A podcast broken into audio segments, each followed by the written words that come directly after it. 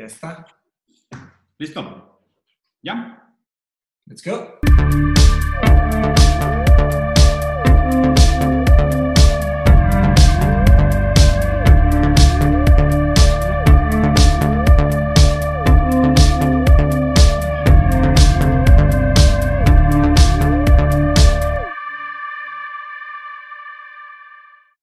Ok, ahí estamos grabando. Hola, ¿cómo están? Bienvenidos a otro programa de Rosarín Bros. Ya tenemos rato haciendo esto desde nuestras casas, sobreviviendo en el mundo de la pandemia. Eh, hoy de invitado tenemos a un compa que, la verdad, este sí es compa, compa, un amigo que tenemos bastante tiempo de conocer, Andrés. Eh, Andrés es amigo de nosotros por varias cosas. Digo, Andrés, entre otras cosas, es profesor de matemática de Mateus. Eh, juega con nosotros Overwatch, seguramente lo han visto en streams. Y aparte, pues es amigo nuestro de la, de la fiesta y de la vida social desde, desde antes de que empezara este, Sí. todo este tema, ¿no? Y aparte, hermano, hermano de Homero. Yo lo conocí por su hermano. Ahorita- Lo había hecho. Entonces, digo, Andrés tiene un background bastante, bastante chido, bastante interesante. Hay tres temas que, que creo que podríamos platicar que están buenos. Eh, y si quieres, ahorita platico un poquito de tu historia, Andrés, pero los tres temas que que me interesaría que platicáramos es, o sea, obviamente el tema de economía, que es un poco tu carrera, finanzas y demás. Después el tema de la matemática, que creo que pues eso güey, tiene un par de encuentros con el mundo filosófico que está bien interesante. Mucho. Y por último, el tema de gaming, ¿no? Que es un tema que pues, a todos nosotros nos gusta de manera casual, pero pues tú también al, al nivel que llegaste medio profesional, eh, pues tienes otra perspectiva del tema. Pues, si quieres, cuéntanos un poquito de ti, güey, antes de, de entrar a algún tema en específico. Va, este, pues a los que no me conocen, soy Andrés y ya como dijo Diego, yo conozco a Mateo y a Diego desde el 2004, creo, que fue cuando empezamos a jugar WoW todos juntos. Sí. Bueno, Y desde ahí pues ya nos hemos metido a todos los juegos sabidos y por haber. Este, yo fui maestro de matemáticas dos años. Bueno, ya soy pero por mi cuenta, o sea, doy asesorías por mi cuenta. Ya no estoy con, antes estaba en la Prepatec, ahorita ya estoy por mi cuenta. Y en respecto al gaming, yo llegué, o sea, era profesional entre comillas. O sea, sí jugué a nivel profesional, eh, pero era Heroes of the Storm. Era un juego que no, era, no tenía una escena muy grande. Entonces la Sí. escena pues no era tan competitiva como decir League of Legends. En League of Legends se podría decir que llegué a la escena semi-pro amateur. Ahí era, pues llegué a un nivel muy alto en, en, en Norteamérica, A Challenger, Pero- ¿no? a Challenger, pero ahí nunca entré a la, la, la escena formal, profesional. es que ahí son demasiados, ¿no, vatos? Son de que Sí. millones y millones. Y, y fíjate que más que eso, la, la traba más grande que tuve fue el país de residencia, eh, cuentas como extranjero y ya no, o sea, los equipos norteamericanos tienen una restricción de solo poder tener dos extranjeros. Mm, Entonces, pues nadie se va a gastar un, un- un slot de extranjero en, en un mexicano, o sea, por mal, mal que se oiga, te traes un coreano y, ya, o algo. ruso, güey. Este, o sea, nunca ha habido un, un- no ha- hasta la fecha no ha habido un mexicano en la, en la liga norteamericana. Ya. No. Y la, y la de Latinoamérica, la verdad es que no paga como para vivir de eso. Ya. ¿Tú estudiaste finanzas o estudiaste economía o al revés? ¿O cómo es el tema? Al, eh, al revés, yo estudié economía en el TEC y tengo una maestría en finanzas. Ya. O sea, eres un cabrón calculador, obsesivo, Así siempre es. tienes cálculos en todo. O sea, Sí, siempre. De hecho, hoy estuve hablando por eso. Hoy hablé con eso tantito. Hoy tuve clase con Mateo de matemáticas y le estaba diciendo que mucho de, de mi, de mi gusto por las matemáticas yo se lo atribuyo al gaming. O sea, porque le digo, los juegos son, son puras matemáticas, o sea, es puro código y el, el, El cálculo. el objetivo es maximizar los recursos que tienes dentro del juego pues, para ganarle al otro cabrón. En el Overwatch, pues es un vector y que todo, o sea, el, el vector del disparo, la madre. Y luego en League of Legends es maximizar el uso de tu, de tu income, o sea, del, del gold, que es el in-game currency, Sí. para tener mejores stats. Y así, o sea. Entonces le, le, le- le atribuyo mucho a eso, a esa conexión. Sí. Ah, faltó, perdón, faltó mencionar que también Andrés está con nosotros en el equipo de Overwatch. Es parte Ah. del equipo de Overwatch, de los Normie. Huggers. Claro. ¿Qué te iba a decir? Y de hecho creo que justo ahí podemos empezar, Andrés, porque a fin de cuentas, o sea, economía significa administración de los bienes del hogar, ¿no? O sea, viene de economos del griego. así es. Obviamente mucho tiene que ver con administración. O sea, ¿qué te llamó la atención de estudiar economía? Este, fíjate que cuando me metí a la carrera no sabía ni qué era economía. Yo cuando estaba en prepa, ya ves que el último año tienes que llevar optativas de que, dependiendo de qué te vas a meter. Yo metí todas de ingeniería, metí física, física 2, robótica, programación, todo eso. Mm. Pero, y mi, y mi, solicitud yo leí como ingeniero mecatrónico. Pero una, un, un, mes antes de entrar a la carrera dije, no, no sé, como que no, no, me, no me veo de mecatrónico, me voy a meter economía porque, no sé, sonaba chido, de que tenía muchas mates y la madre, pero no sabía en realidad que era economía. O sea, antes de eso, economía te suena, no sé, a dinero, a... Pues a administra dinero, ajá, de que, así de que David Short, ese tipo de cosas, de que sí, acciones y así. Sí, y pues, pero ya, o sea, como conforme fui llevando la cosa, nunca me cambié de carrera, siempre entré desde el inicio de economía y entre más le iba, más me gustaba. Sobre, lo, lo, que más me gustaba era tipo teoría de juegos, y esas eran de mis materias favoritas. ¿Te acuerdas? Teoría de juegos. Teoría de juegos, Game Theory. No sé si Game Theory. Sí. Game ¿Te acuerdas? Ya. Qué chingón. No, ¿Y hoy qué entiendes como economía? Hoy, eh, pues, para mí... ¿Qué entiendes con esta perspectiva sobre la economía? Sí, la economía para mí tiene, tiene una implicación ya más política este, siento que van de la mano. O sea, ya ahorita, de hecho, la mayoría de, los trabajos en función pública, pues te recomiendan, si quieres llegar a un alto puesto, pues saber algo de economía, estudiar algo de economía. La mayoría de los presidentes o estudiaron economía o tienen una maestría o algún curso, algo así de economía, porque ya, o sea, va muy de la mano con toda la política social. Este, lo que es este, la, economía de, de, un país y sobre todo mundial. Ya ahorita pues, está muy de la mano todo con... Todo se mueve muy rápido. Ya de hecho, o sea, ya, ya, te había preguntado esto de manera privada, que lo platicamos una vez jugando Overwatch, pero pues nada más para, para que quede. O sea, tu perspectiva sobre la economía, y obviamente entendiendo que tiene un rol político muy grande, es más hayekiano, o sea, no intervencionista, o sea, más de, de libre mercado, del hacer fair, de anarcocapitalismo o más keynesiano de una economía de Estado que tiene que tener restricciones? Más bien como que la economía es un means to an end, no es un end in itself. Para mi gusto sí debe tener intervención este, hasta cierto punto. O sea, dejarlo, dejarlo así 100% libre mercado creo que no, no es bueno para la sociedad y para la sociedad en general. O sea, se presta muchas explotaciones y abusos como, como todo, como todo en el mundo, porque el ser humano sí es de cabrón, si lo dejas te va a chingar por todos lados. Sí, la economía se presta muchísimo. Ahora que estoy investigando el tema de, del hacer fair, o sea, del mercado este, del libre mercado de Adam Smith, sí. hay una historia bien chingona, güey, de que dos historias bien cabronas del, de, de cómo Inglaterra hacía negocios con, con los países con los que comerciaba el hemisferio sur, ¿no? Eh, específicamente con China, haz de cuenta que China al principio pues, estaba todo cerrado y no quería comerciar con nadie. Y tenía un puerto que es justo donde estaba Hong Kong. Y ahí pues había unos piratas bien cabrones, y súper famosos. Hay una historia bien famosa de unos piratas chinos. Y ahí se centralizaba todo el comercio, porque haz de cuenta eran como los mares del sur de China, ¿no? Y todo el resto estaba cerrado por el, por, el muro. Entonces, pues tenían que llegar por ahí los comerciantes. Y mucha gente, muchos comerciantes, principalmente los ingleses, querían muchas cosas de China pero China lo único que quería de Inglaterra o de Europa era la plata. No querían otros minerales, no querían telas, no querían nada, no les valía. Tenían todo, pero plata no, plata sí les interesaba. Entonces solo compraban, solo tradeaban la poca plata que tenían los ingleses, pero los ingleses querían más cosas de los chinos.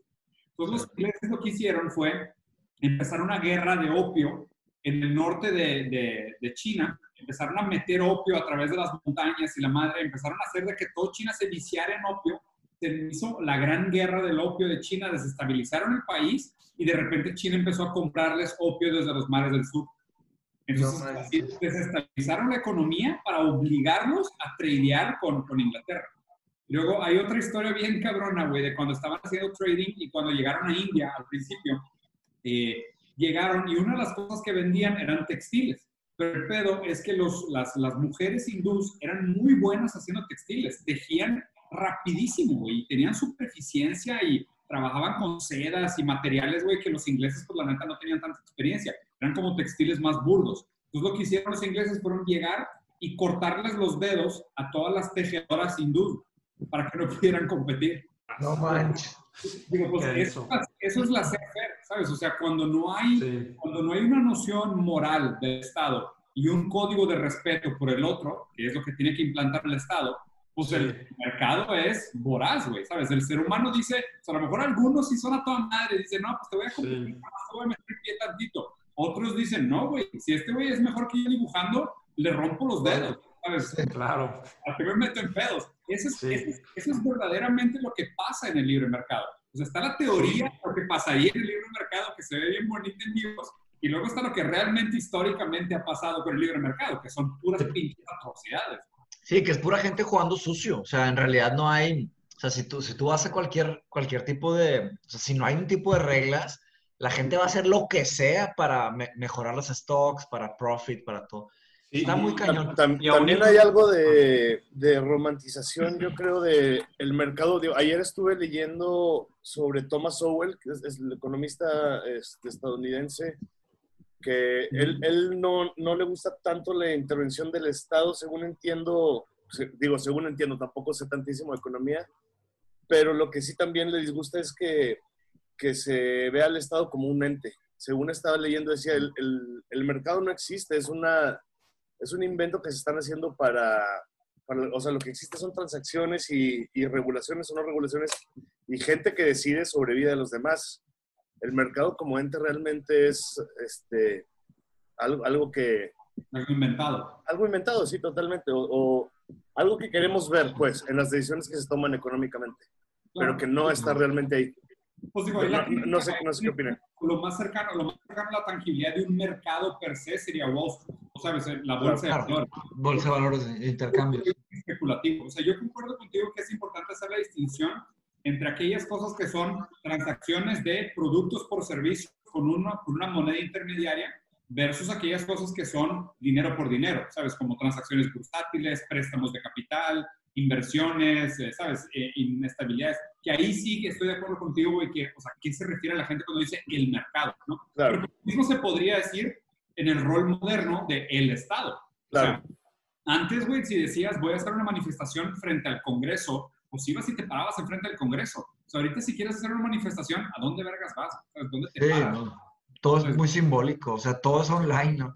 Oigan, una pregunta, ¿algún país que opere con, estas, con esta segunda opción de mercado, con un mercado más regulado? O sea, los mercados regulados son los keynesianos, ¿ok? Y pues básicamente, de hecho, al revés, no existe ningún país en el mundo que tenga realmente libre mercado. Eso no existe. O sea, ningún país tiene libre mercado. o sea, 100% no. Ajá. Todos tienen... Hong, Kong se acercó, pero... Hong Kong se acercó. todos, tienen algo de intervencionismo. Y a ver, y Hong Kong también es un plan con maña, porque supuestamente es libre, pero está vinculado al gobierno de China. Entonces el gobierno de China es súper intervencionista de amar. Puesto, De hecho, China es capitalismo de Estado bien cabrón, igual que Singapur. Que son, que son, economías bastante, bastante prósperas. O sea, que es es un partido comunista que administra la economía capitalista para lograr los fines del Estado. Y pues obviamente se logran cosas muy cabronas. Sin duda, es un híbrido. Es un híbrido, Pero así países de intervención, o sea, hay una escala. De hecho, creo que el Fondo Monetario Internacional tiene una escala de los países que tienen mayor libertad de mercado contra los países que tienen menor libertad de mercado. Y, y, no hay así como un blanco y negro de los que tienen libertad siempre les va mejor y los que tienen menos libertad siempre les va peor. No necesariamente porque de hecho hay un par de países en África que son los países que tienen más libertad de mercado del mundo y son economías jodidísimas, güey. O sea, ahí debe haber otros abusos también. Y por otro lado, hay economías que son pues como...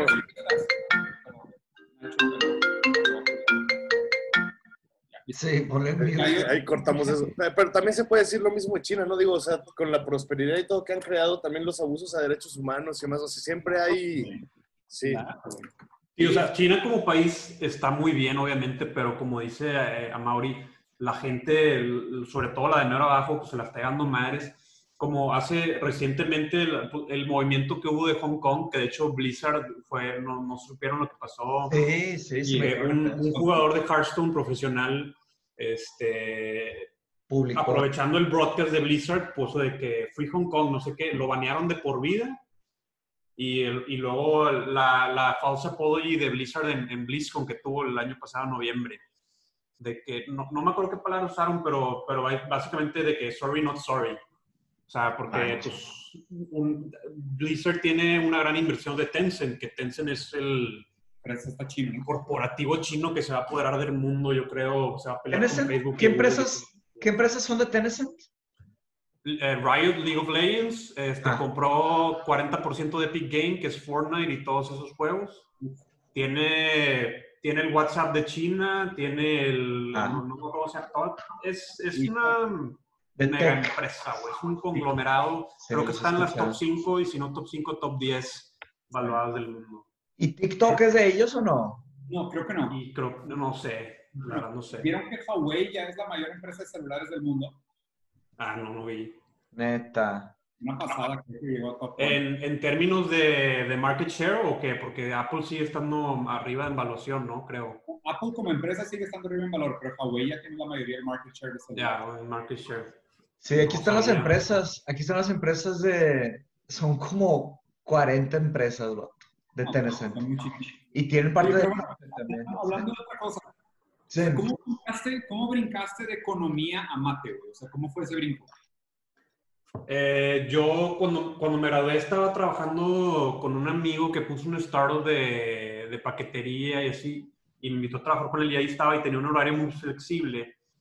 Y una amiga que entró a dar clases ahí en, el, en la Prepa Tech, donde nos estuvimos nosotros ahí en Santa Catarina, me dijo, sí. están buscando maestros de mate. Y pues yo siempre fui bueno para mate. Y dije, ah, pues tengo el horario flexible, podría ir en la mañana a dar clases y en la tarde pues seguirle allá con allá en lo que hacía.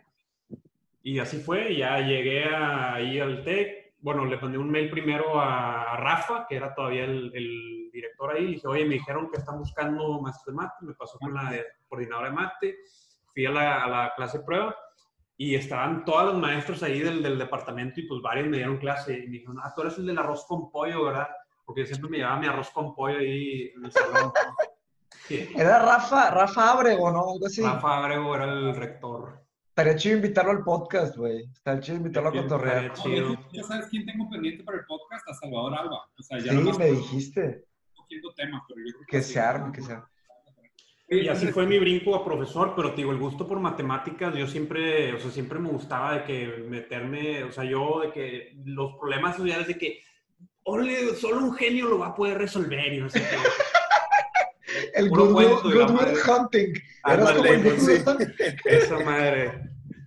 Y eso es problemas. Está cabrón que estoy platicando con Mateus. Hay una película, güey, que yo no sé si la han visto, que se llama Pi, la teoría del caos. Está bien Es una bañada. película- Es una película viejita en blanco y negro que tiene una música cabrona. De hecho, si no me equivoco, el, el soundtrack machi es de Paul Van Dyke. No.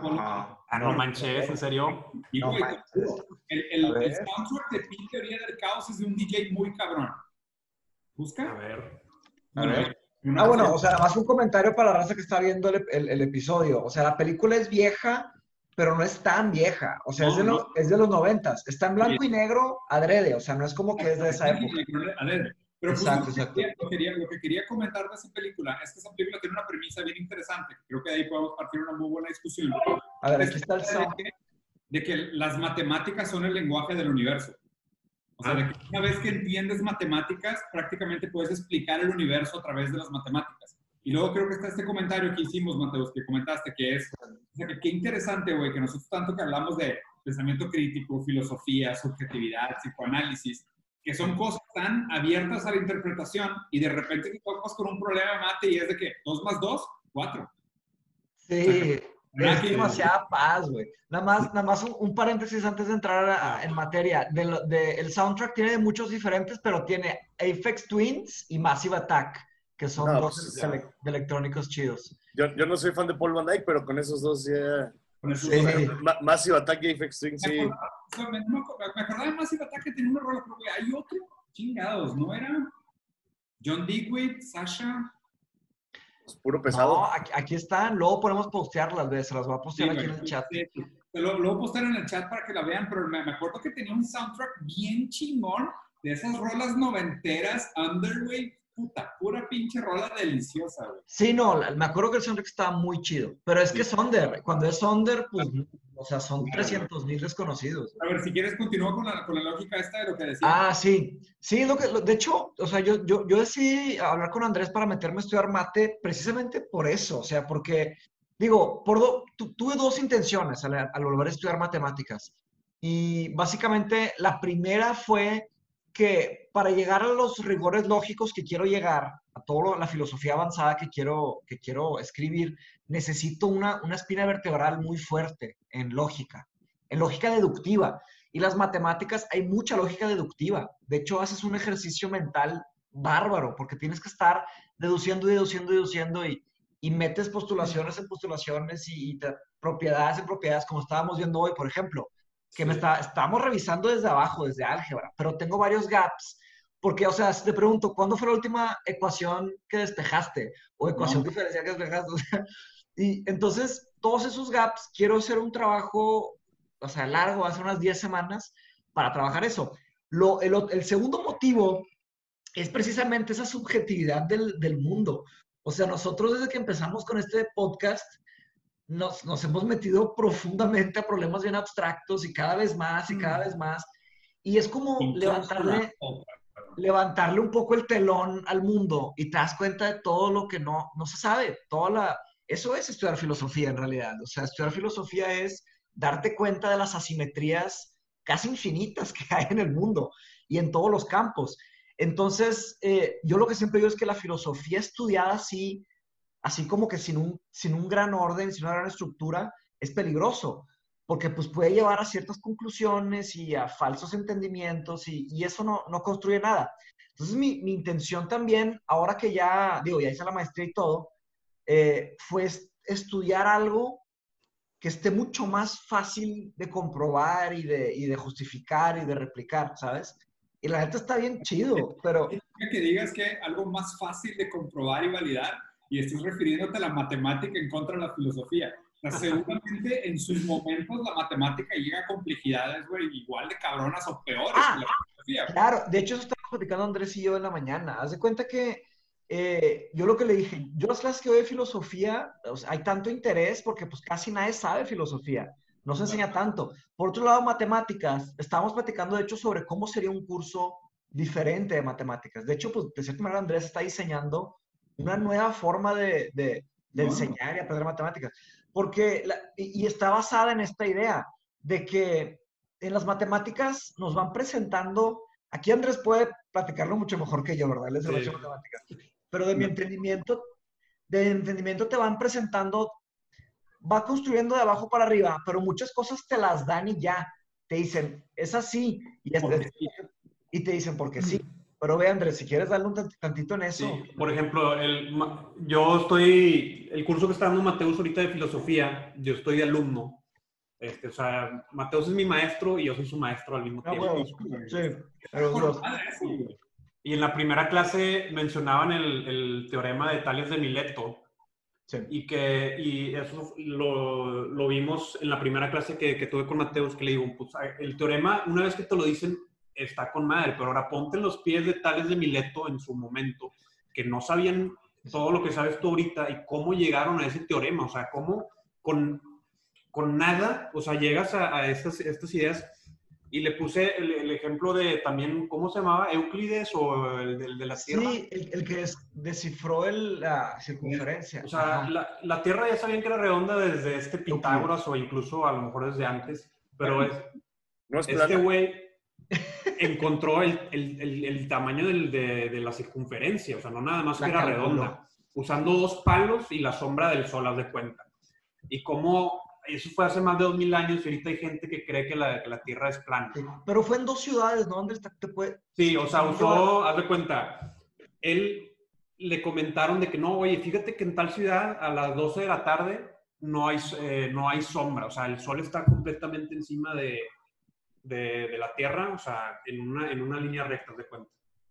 Él dice, ah, qué interesante, deja, deja mido yo la sombra en, en, las, en otra ciudad, y obviamente sabían la distancia entre esas dos ciudades. Entonces, él mide la sombra en la otra ciudad, que no era la, la- la que le habían comentado, saca con eh, el tamaño de la sombra y usando los, los principios básicos de trigonometría, o sea, ya tienes, la, tienes un ángulo tienes la distancia y, las dos distancias, la, la entre la ciudad y la, y la entre la, la distancia entre las dos ciudades, la distancia de la sombra y el ángulo de esa, de esa sombra. Ajá. Y ya con eso pues, lo, lo extrapoló a- al, al- al- tamaño de la Tierra. Y creo que Pero- se equivocó por algo bien chico, ¿no? O sea, se equivocó creo que por 4.000 kilómetros, una mamá. Sí, Su momento es de que como chingados. Sí. cabrón. sí, está cabrón. Sí. Y luego quería comentar también, ah, Corrígeme estoy equivocado. O sea, se ve como, un- como una esfera ya contemplando la atmósfera y todo lo demás, pero si agarras la masa drenada, es una pinche bola amorfa, como una piedra, ¿no? De hecho, parece más un óvalo. Fíjate que no tanto, o sea, por, haz de cuenta, por ejemplo, si el pico más alto, que es el Everest, y el, lo, lo más bajo, que es el Mariana Strange, creo, si tú, este, o sea, si tuvieras la Tierra de tamaño de una bola de, de, de billar, Sí. no, no, o sea, la, la- la verías como una esfera perfecta. Qué güey. Sí. A la Ni te das cuenta. O Ya. sea, no, o sea, por ejemplo, tú dices, ah, mames, el Everest son 8000 pies o no sé cuánto, pero a, a- a un nivel ya de, pues, de planeta, ajá, no- ni, ni, lo, ni lo ves, haz de cuenta. Oye, Hay otra- cu- cuat- cuatro billones de años de rotar, pues tienen que. La, la gravedad hace lo suyo, ¿no? Tienen que. Eso es verdad. Justo, justo eso es lo que iba a preguntar, y sé que a lo mejor es una pregunta muy estúpida y tiene más, con- más que ver con física, pero la, bueno, la, la Tierra no tendría la forma que tiene si no estuviera rotando. Ahí sí desconozco del tema, la verdad. Según yo no la tendría, según yo no la tendría. O sea, si agarras asteroides, por ejemplo, los asteroides, lo que está por los cometas y así, pues no tienen, es, no tienen ninguno, va a ser redondo, así, perfecto. Según yo tiene que ver con eso. Y sabes que lo que comentabas ahorita al principio, güey, de, de, de esta cosa de trigonometría, eh, en hecho en el prefacio del libro de Hegel de Fenomenología del Espíritu, él habla sobre la diferencia entre la sustancia del conocimiento y el sujeto del conocimiento. ¿no? Y creo que usa un poquito esta metáfora de decir, o sea, qué distinto es que una persona tenga como sujeto del conocimiento el teorema de la suma de los cuadrados de los catetos es igual a la raíz cuadrada de la hipotenusa, versus la persona que creó el teorema Sí. tiene la sustancia del conocimiento, que es, yo entiendo que el movimiento de los ángulos dentro de un puede llegar a tales límites por el comportamiento y demás. Entonces es muy distinto que tú te aproximes al conocimiento a través de su sustancia a que sea un sujeto de la, de la, de la fenomenología, que es, a mí me dijeron este teorema y ahora yo tengo que aprendérmelo y medio entender por qué es una regla. Claro. Y usando, usando el, mismo, el mismo ejemplo ese del teorema de Pitágoras, es lo que digo, o sea, ya que te lo dan, ah, pues está bien fácil, si ya me lo dijeron, me lo macheteo y ya. Claro, Pero si yo, si yo te digo ahorita, a ver, demu- demuéstramelo, podrías demostrármelo, sí está muy cabrón. y, y eso es eh, un- algo que hablé con Mateo, y demostraciones hay chingos, yo creo que hay más de 500, si no es que más de 1000. del, o del sea, Pitágoras. Ajá, diferentes maneras de, de demostrarlo. De demostrarlo. Por Matemus creo que hicimos nada más una o dos así bien rapidito, pero, o sea, Fíjate- es, es- Y, y- y- y precisamente en eso es lo que, lo que estamos platicando sobre cómo sería un curso de matemáticas diferente. Porque ahí te va, digo, esto es, esto es teoría nuestra que hemos estado platicando, ¿no? Quería, quería platicarla aquí con ustedes también. Básicamente, eh, el sistema, pues ya sabemos cómo funciona, ¿no? O sea, se- se te- en la semana se ven temas, haces tareas, te preparas, haces un examen y te dan un número. Te dan do- dos dígitos o te, o te sacas 100, que son tres dígitos ujú. hacia eso avanzas o no avanzas, ¿verdad? Y, y así van como que validando qué sabes y qué no sabes. Pero ¿cuál es el problema de este sistema? El problema de este sistema es que pues simplemente es una cosa muy inmediatista. Es como que está demasiado enfocado a la eficiencia de memorízate esto para pasar esto y luego sigue algo más. ¿Y qué pasaba? Pues yo me acuerdo, o sea, presentabas un chorro de exámenes, te ibas al verano, se te olvidaba todo, y otra vez, o Claro. sea, y empezabas otra vez y como que se te quedaban cosas y así. Entonces, eh, y eso va generando un estigma. Primero de primaria, segundo de primaria, tercero de primaria. Está siempre repetido, ¿verdad?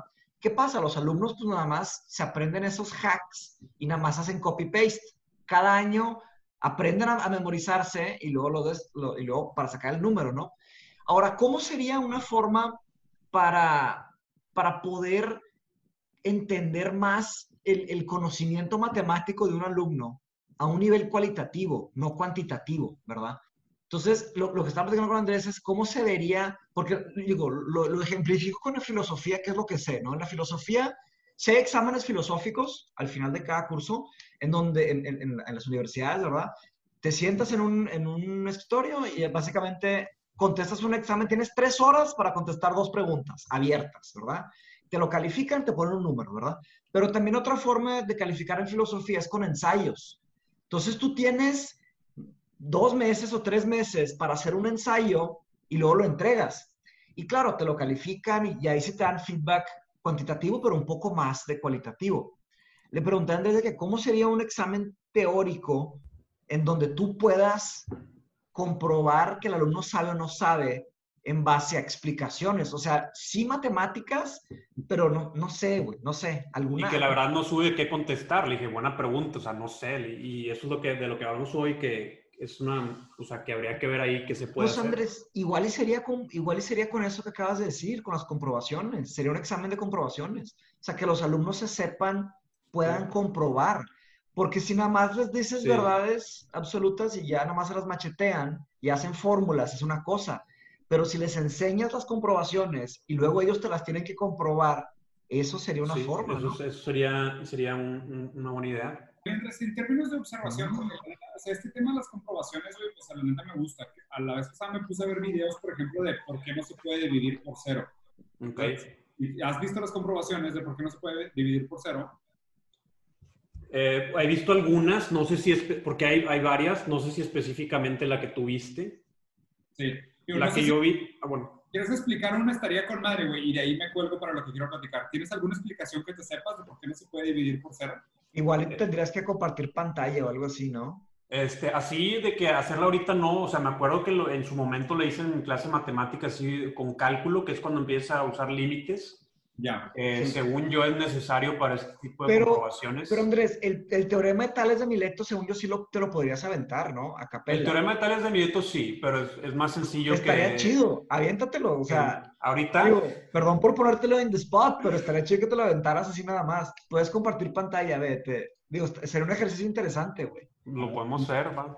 Ahí está. Ya, ya puedes. Ya puedes compartir, sí. Learning Math. Comprobaciones matemáticas con los Bros. Y ahorita que dijeron este, lo de. ¿Cómo se llama? Lo de. Que también quería tocar un tema de, de, de, lo que dijeron de la, que las matemáticas es el lenguaje del universo con algo de ah, economía. Pero si quieren, ahorita, ahorita les digo.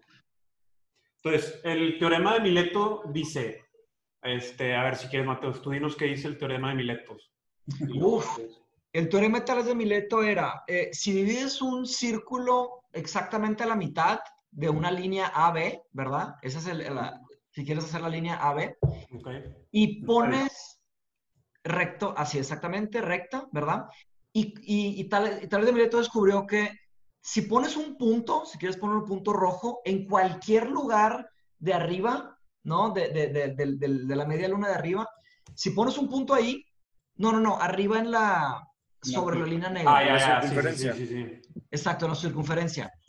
Eh, básicamente, pones cualquier punto en cualquier lugar y trazas dos líneas.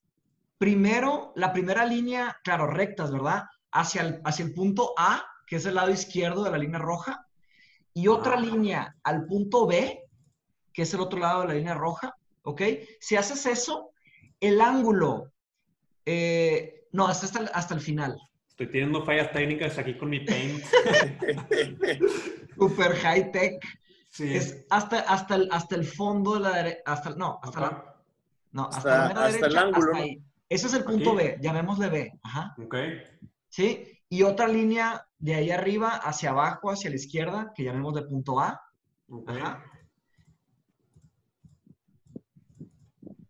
Así, al punto A, exacto.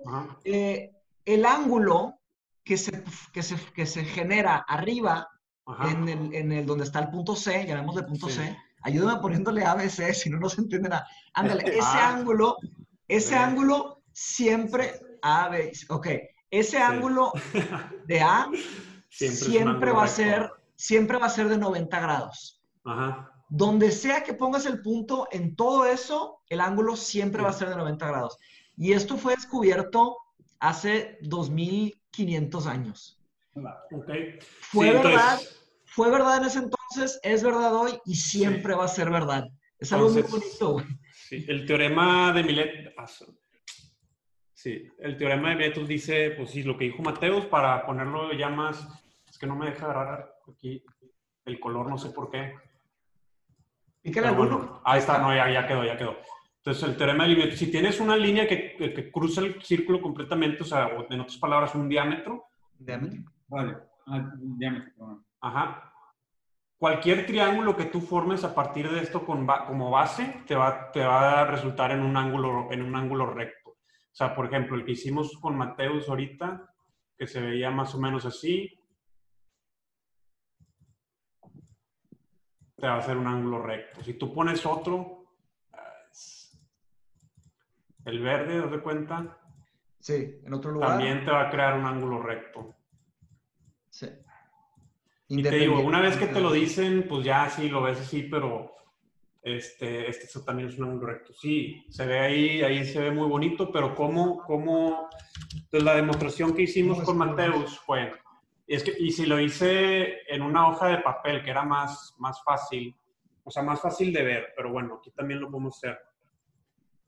Pero ok, está. Entonces, voy a tratar de poner un punto en el mero centro del círculo, a ver si le atino pues no sé, voy a más o menos ponerlo aquí. Este, pues, pues no parece que esté en el, en el medio, pero ahorita, ahorita vemos si está o no está en el medio. Entonces, lo que voy a hacer es poner un, un ángulo recto dentro de este círculo. O sea, aquí voy a hacer un cuadro para que quede bien el ángulo, el ángulo recto. Y con este voy a hacer un, triángulo aquí. Bueno, entonces, si, si mi punto hubiera estado en el centro, pues eh, hubiera estado pasando por esta línea roja, entonces claramente no va en el centro. Entonces voy a borrar aquí, aquí esta. Son ese- skills, skills Entonces, game. en la, en la demostración que hice con Mateus, usé un, un- un- un libro, una esquina, y dibujé una esquina dentro del círculo.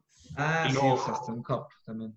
Con el mismo libro lo volteé y hice otro, otro, otro triángulo. A ver si aquí se puede hacer. Entonces voy a hacer otro cuadro y ahorita borro la otra parte.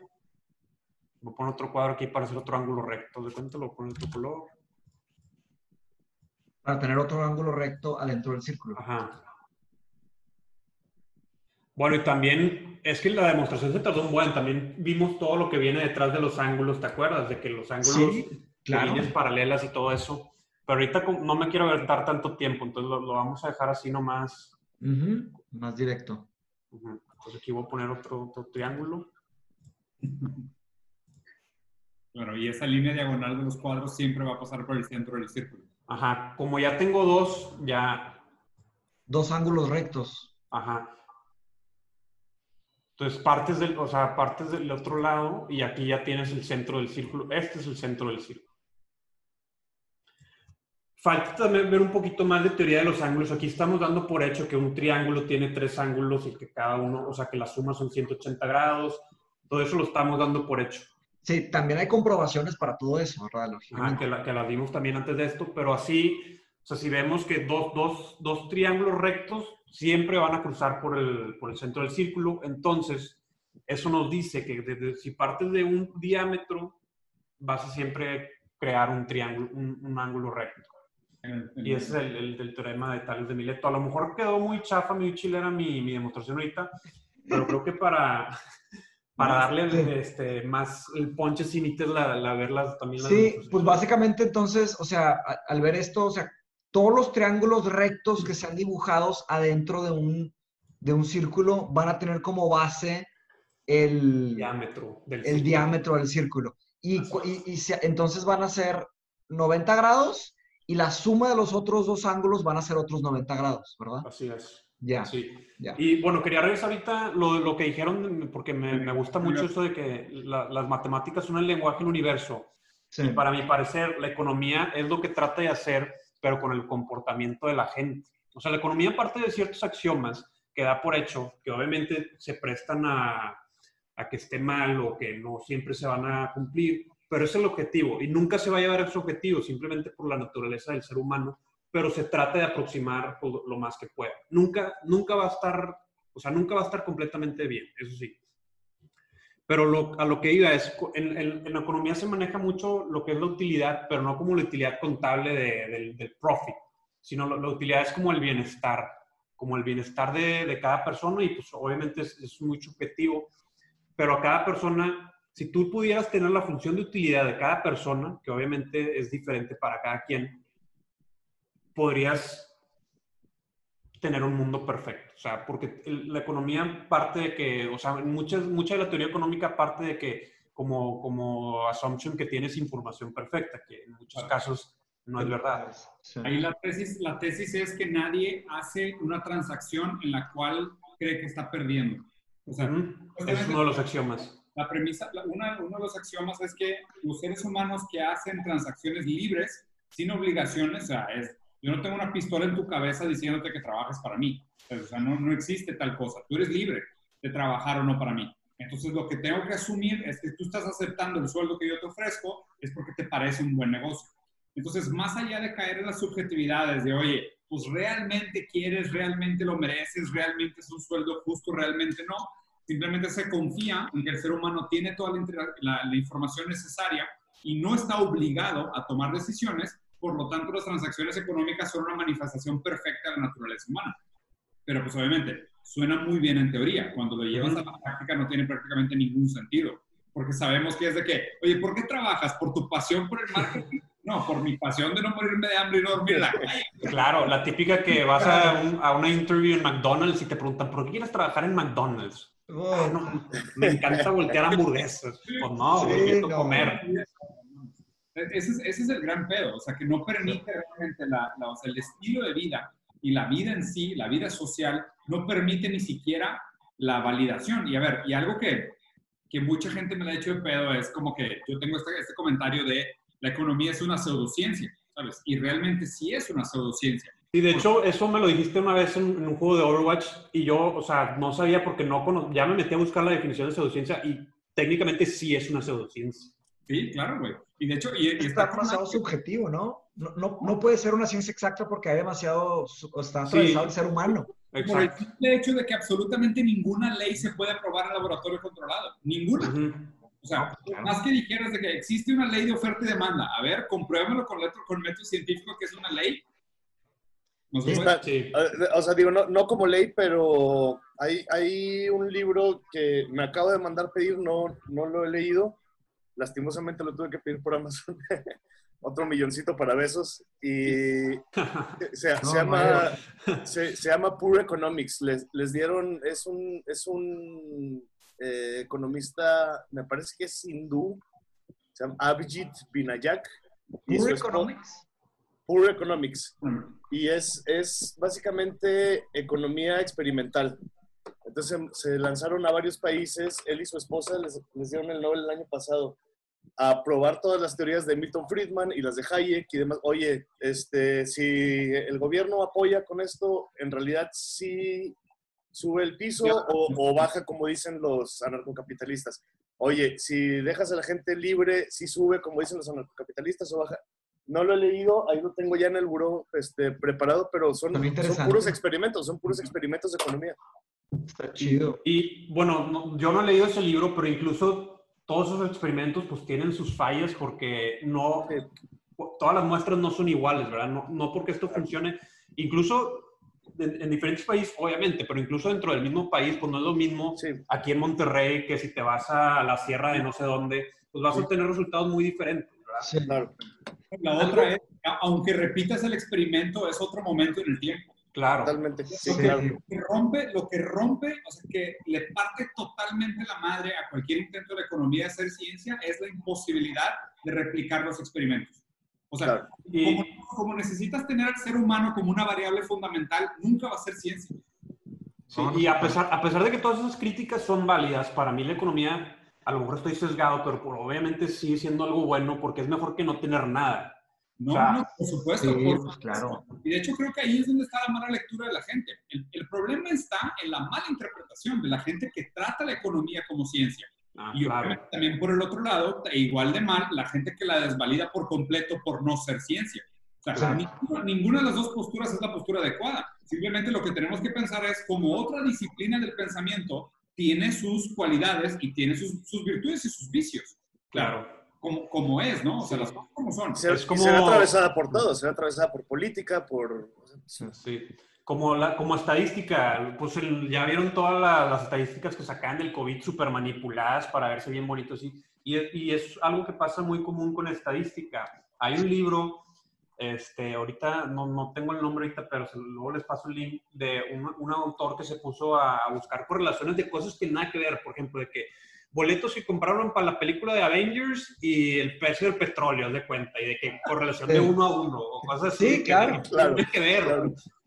Y, y hay muchas veces que así usan la estadística y, y no, y como dices tú, o sea, es una muy buena herramienta, pero hay que tener mucho cuidado cómo usarla. Sí, Claro. no, la pueden Otro- maquillar, y esto que acabas de mencionar es un problema muy grande, el de correlation does not equal causation. Ándale, exacto. La, la correlación es lo mismo que causa y ahí es donde mucha gente manipula los datos, como diciendo, como no me puedes validar que estas dos cosas que tienen una relación proporcional de uno a uno no son directamente vinculares, yo la puedo usar para justificar un argumento, que es como que, güey, no funciona así, cabrón, así no es la vida. O sea, Sí, no porque. ¿sabes? El, el número, el número- el número de muerte por abejas es directamente proporcional al número de homicidios con hachas, Es como que, cabrón. Sí, son puros, son puros güey. O sea, son puros intereses encontrados. A mí lo que me molesta de ese tema es que los que tienen de cierta manera las llaves para abrir las puertas que necesitamos abrir, pues son los dueños de las puertas también. No quieren abrir las puertas. Entonces, nunca. Eso es lo que me, me- me- es lo que más me preocupa. Y vaya, lo que más me decepciona de que para hacer esos checks and balances que estamos hablando, de ciertos eh, techos, por así decirlo, porque ahorita no hay techos por lo visto, eh, para hacer esos techos, los, que los, los únicos que los pueden hacer son estas personas. Claro. Y claro, si, si, si, si se logra levantar una conciencia global en un 2, 3, 4, 10%, lo que sea, pues ya las personas pueden dedicar sus votos o exigir más cosas hacia ciertos lados. Claro. Pero pues, yo soy muy pesimista en esto, la verdad. O sea, aunque, no sé, o sea, ellos Sí, esa frase de power corrupts, la gente en poder no quiere soltar el poder. Claro, güey, claro. Por, por eso es un jaque mate, güey. O sea, siempre sigo con esa pregunta, güey. ¿Cómo- ¿Cómo resolver ese problema, sabes? O sea, no, no quiero desviarme demasiado del tiempo, tú sabes mi postura que es una cuestión de tiempo y la verdad es que mientras más conozco gente que, que habla y, y está involucrada en el campo, más he escuchado a personas así muy cabronas, expresidentes y senadores y pensadores, un güey que organiza el G20, un vato que fue al Foro Internacional de Davos a dar una conferencia el año pasado. Que O sea, piensan ya- que va a tronar. mucha gente dice de que, o sea, es un hecho, es, la pregunta es cuándo. O sea, la pregunta, la pregunta es cuándo y qué sigue. O sea, porque no sabemos exactamente qué sigue, pero la pregunta es cuándo. O sea, la pregunta no es qué, es cuándo. Y lo, y lo otro es, güey, que No sé. es muy interesante y el por qué siempre me gusta hacer ese piquete de costillas de la, de la, de la economía es una pseudociencia. Porque la economía es una pseudociencia muy imperialista, ¿sabes? Donde las otras pseudociencias, güey, probablemente son más, no sé, güey, más naif en su pseudocientismo, como decir, pues la psicología. O sea, la psicología también es una pseudociencia, o sea, no puedes replicar en un laboratorio, a menos de que te vayas a neurociencia. Y a neurociencia estás hablando un poco más cerca de la biología, de la física, Claro. quieras. Pero hablar de psicología, pues también estás hablando de observación, estás hablando de antropología, ciencias sociales, si quisieras verlo así. Y en ese sentido, la psicología sabe su lugar, ¿sabes? O sea, la Sí. psicología, como en un papel muy introspectivo, dice, pues mira, yo te puedo ayudar a opinar sobre AC, A, o D. En lugar, la economía quiere construir un canon de la realidad. O sea, la economía, haz de cuenta que se construyó una narrativa inversa diciendo, no, como estas son las leyes de la economía y como la economía ha logrado ciertas cosas, entonces, de manera retroactiva, déjame reexplicar toda la historia del ser humano en, este, en, este, en esta narrativa económica, del homus económico. Y se volvió muy imperialista porque ahora inclusive te das cuenta, güey, y algo que leí bien interesante, cómo el lenguaje de la economía se ha infiltrado a otros campos de la vida.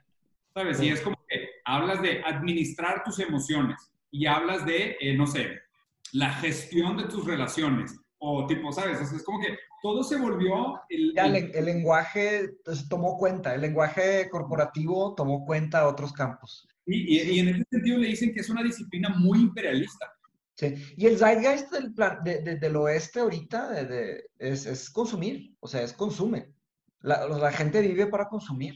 Y pues claro que si vives así, nunca te vas a dar cuenta de esos sesgos, de esos Pero problemas. a- les voy a hacer una pregunta, güey, para, para escuchar su opinión. ¿A ustedes les parece que si un museo de arte abstracto no es rentable, debería cerrar o lo deberíamos de mantener? No habrían. no habrían prácticamente. Habrían de que tres. O sea, si, si, si realmente ves, o sea, no, claro que no, pues claro que no. El arte vale mucho más que, o sea, que, que, que vaya, debe ser subsidiado. Si no, no existirían. Digo, esa es mi opinión, digo, Si, directamente. si te, si te respondo como economista, te digo, regreso a la función de utilidad. Si eso le está proporcionando alguna utilidad a la sociedad, y te digo, la utilidad aquí no es la utilidad contable, No no, el contable. que permanezca abierto. Ah, y- utilidad de bienestar, dices. Y debe de haber gente que, que sí le, Sí, le- que le dé utilidad, ¿verdad? Digo, Yo, sí, por- seguro hay, seguro hay museos que son muy profitable este, y todo, pero yo creo que muchos, bueno, para empezar en la América Latina, según yo, no hay tantos. Co- ¿Conocen lo que es el juego del dictador? Es uno de los juegos, en, en teoría de juegos, un juego le llaman de que a una situación, de cuenta, como el dilema del prisionero. Es un juego. ¿Qué ibas a Ah, no decir? lo sé. ¿Tú qué, qué dirías de los museos? O sea, si no son... No, yo, yo, yo tengo un problema con los subsidios en el arte, no porque, me- o sea, se- sería lo ideal, pero cuando el arte es subsidiado desde el Gulag Archipiélago, este, Reinaldo Arenas se, se convierte, o sea, digo, lo que dicen es que cuando subsidia se convierte en propaganda. Entonces, digo, no me gustaría que cerraran los museos Ah. por no ser profitable, pero tampoco puede haber un... un Sí, que se no. convierta un- en una herramienta del Estado, No, sobre todo autoritario. Digo, y Claro. también está, y también está la, la- la teoría de filosofía del arte de que si, si trae un valor monetario, pues ya no es exactamente arte, ¿sabes? Desde ahí ya. Entonces, pues, ¿qué son los museos?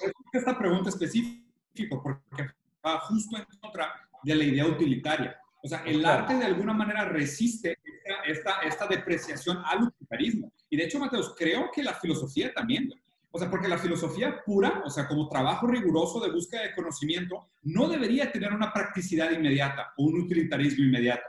¿Sabes? O sea, la filosofía, casi como el arte, es un fin en sí mismo. La filosofía, cuando estudiada por puros fines filosóficos, estaría de acuerdo.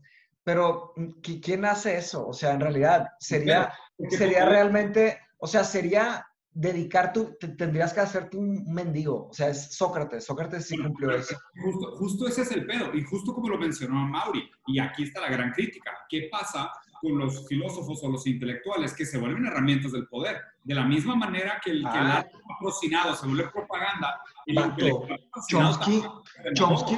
Chomsky lo dijo, Chomsky lo dijo, dijo, los intelectuales eh, solamente, siempre han sido eh, sujetos a la élite. Los, Claro. los intelectuales, de cierta manera, los utiliza la élite para empujar sus ideas y esas cosas. sin duda. caso, yo creo que la pregunta es bien similar. Y digo, yo, yo estoy de acuerdo con Amaury. Obviamente tiene que ser dinero desinteresado. La pregunta es, ¿qué Sí. es el dinero desinteresado? ¿Sabes? O sea, hoy en día, ¿qué chingados es dinero desinteresado? Siempre No. viene return of investment o intereses o lo que sea. Pero a ver, Sí. iba a hablar de Game Theory del dictador. ¿Cuál es esa, Andrés? Ah, sí, está Sí, interesante. es, es un, es que quería regresar a lo de, de la- los, los flows de, de economía. Este, ¿Conocen el del, el del prisionero? Eso sí supongo ese es más común. No. sí, que sí, según yo sí me lo El dilema del prisionero es que cachan a, a dos criminales, se de cuenta, y tienen este, la opción de sí. confesar y no confesar. Ah, ya. Entonces, donde, donde la mejor respuesta, o sea, que mejor respuesta es el término que se usa para el mejor outcome para los dos, es de que, eh, o sea, si, si no confiesa ni uno de los dos, les dan un año de prisión. Si uno confiesa y el otro no, al que no confesó, le dan, los le dan 10 años. Y si los dos confiesan, le dan 3 años a cada uno. Ah, sí. Entonces, ahí lo mejor sería que ninguno de los dos confesara y se van con un año, ¿verdad? Pero el otro piensa, empieza a pensar, no, si el otro me traiciona y me, Me van a se acaban, acaban confesando los dos y se, se van de tres cuando pudieron haber salido con uno. Es el del prisionero, pero ese no es el, el del dictador, eso es de cuenta. Imagínate que vienes tú, Diego, y nos dices a Mateus y a mí, traigo 100 pesos, se los voy a dar a Mateus y Mateus va a decidir cómo se reparten. Es, el juego toma dos, dos, dos, dos partes. La primera, donde Mateus dice cómo lo va a repartir, y la segunda es si acepto o no acepto yo. Entonces, llega Diego con 100 pesos, le dice a Mateus, tú, se lo van a repartir entre Andrés y tú. Si Andrés no acepta, los dos se llevan cero. Si Andrés acepta, pues se llevan lo que tú hayas dicho. Mm. Entonces, llega Diego y le dice a Mateus, y la teoría económica dice en este juego que Mateus va a decir, este, yo me quedo con 100 y tú con cero, y que yo debo aceptar, porque para mí no, no, yo estoy igual que como estaba antes, es una eficiencia de Pareto. a mí no me afectó y Mateo salió ganando. Entonces yo, como ser racional, debería decir, sí, qué bueno que él, que él se gane 100 pesos. Aunque yo no gane. Aunque Ajá. no haga nada. Pero haz eso tú en la realidad y ¿qué crees que va a pasar? No, Te van a linchar y de que... o Porque sea, tuvo la oportunidad de ganarse algo. Es más, yo creo que si, si le dices 55-45, el vato te dice que no y se pierden los Ajá, sí. 45. Claro, güey. De hecho, aquí sí se, o sea, y por eso me encanta sí se con sus bromas. Sí se tiene una broma bien chingona de, de, de Eslovenia, que es, eh, llega un mago con un granjero, no, bueno, para que no sea mago, llega un militar con un granjero y le dice, dime qué quieres que te haga o dime qué quieres que te dé, pero le voy a dar el doble a tu vecino. O sea, esa Ah. es, es tu premisa el dictador, pero al revés. Entonces, Ya, di- dime qué quieres que te haga, dime qué quieres que te dé, pero le voy a dar el doble a tu vecino, que sepas. ¿Qué quieres que te dé? Arráncame un ojo. sí. Sí, una No, golpiza. lo vas a dejar jodidísimo. Sí. Creo que justo está ahí. O sea, la perversión del Cabrón. capitalismo ahorita no es el que yo quiera ganar, es el que yo necesite que los otros pierdan. Sí, claro. Es ese, ese, es, ese, ese problema del dictador es la principal falla de por qué en la práctica el capitalismo es algo tan catastrófico. Porque Sí. no nos satisfacemos con ganar, el otro tiene que perder. Eso Sí, es, es como, también hay, hay estudios que te gusta. ¿Qué opinas si, te, si ganaras, qué prefieres ganar, 50 mil pesos o 100 mil pesos? Pero cuando tú ganas 100 mil pesos, el otro gana 120 mil y cuando tú ganas 50 mil, el otro gana Ah. 40 mil. Entonces, pudiste haber ganado 100 mil pesos, pero no, pero ganas menos que el otro, pero entonces Ya. te vas por los 50 mil pesos para Nada que el otro por- gane menos que tú. Por contraste. Pues Sí. es la de The Grass, The Grass is always greener on the other side, ¿no? De que, Justo por eso, porque ahí en estas, en estas premisas es donde rompes esta fantasía del individualismo de la derecha. O sea, que es de que, ah, no, uno en su individualidad y en su libertad tiene eh, la capacidad de satisfacer todos sus deseos a través de la persecución de la libertad individual. Y tanto no es cierto, o sea, tan envidiosos son los, los seres humanos que tu, tu- tu conformación del placer y la felicidad es solo vincular al- a, lo que el otro vive.